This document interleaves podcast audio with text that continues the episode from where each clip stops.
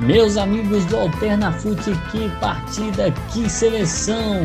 O povo brasileiro pode finalmente tirar da garganta o grito de é campeão mundial. Ontem, na cidade do México, a seleção brasileira conquistou a taça Jules Rimet e o título de campeão da Copa do Mundo diante de mais de 100 mil pessoas que assistiam no Estádio Azteca. O goleiro Henrico Albertozzi não conseguiu parar o ataque brasileiro que emplacou quatro gols. Um do menino Pelé logo no início do primeiro tempo. Depois, já no segundo tempo, Gerson, Jairzinho e Carlos Alberto cravaram o placar de 4 a 1 em cima da Itália. Com os comentários de Guilherme Azevedo e Rodolfo Silva. É, Lucas, exatamente. A gente viu um Brasil que soube sair de um empate, né, que a Itália conquistou no primeiro tempo ainda com o Boninci, né?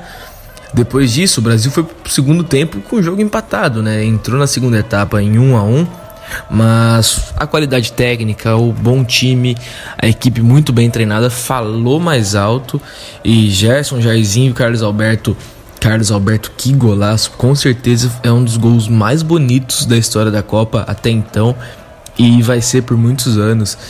E conseguiu levar o título para casa, conseguiu trazer para o Brasil a taça Jules Rimet definitivamente, né, que a partir de então serão outros formatos né, de troféu, a gente consegue ver um, um Brasil que, que se afirma, se afirma como uma das maiores seleções do mundo, se afirma como país do futebol, se afirma como Pelé, Pelé que se afirma como rei, na verdade, né? Hoje ele pode sentar no trono de ser o maior jogador da história também.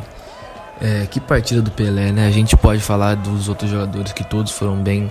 Pelé fez um gol, deu assistência, mostrou porque realmente ele é o Pelé, né? Ele é o único, é o maior da história e espero que daqui muitos anos estejam falando de Pelé também, né, Rodolfo? É isso aí, Guilherme. O brasileiro agora, enfim, pode soltar o grito do tri, né? Esse grito aí que tava entalado na garganta do torcedor fazia tempo, desde 1966, né, na última Copa aí.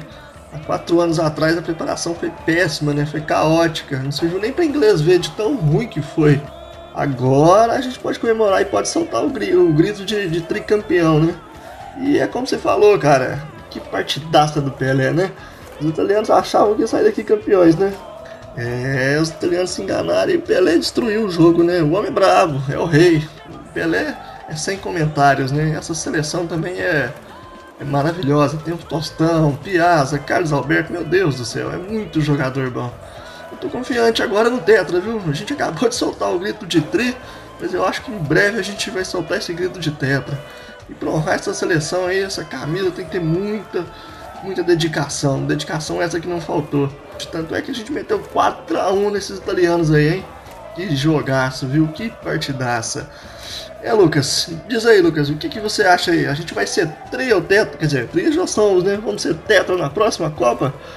Aqui o grito de tetra já sai agora em 74? Pois é, Rodolfo, demora um pouquinho para se acostumar com o tri. Eu acho que nós aqui estamos presenciando a apoteose da maior seleção de todos os tempos. Um dos melhores times de futebol da história. O menino Pelé, como o Guilherme falou, tá despontando como um dos maiores jogadores do mundo. O cara joga muito. Na minha opinião, depois do jogo de ontem, dá para sonhar com Tetra, com Penta, com Hexa. Dá para sonhar à vontade. Mas por enquanto, vamos comemorar, vamos fazer churrasco, reunir a família, tomar aquela cervejinha. Pra frente, Brasil! Salve a seleção! Um abraço e até o próximo programa.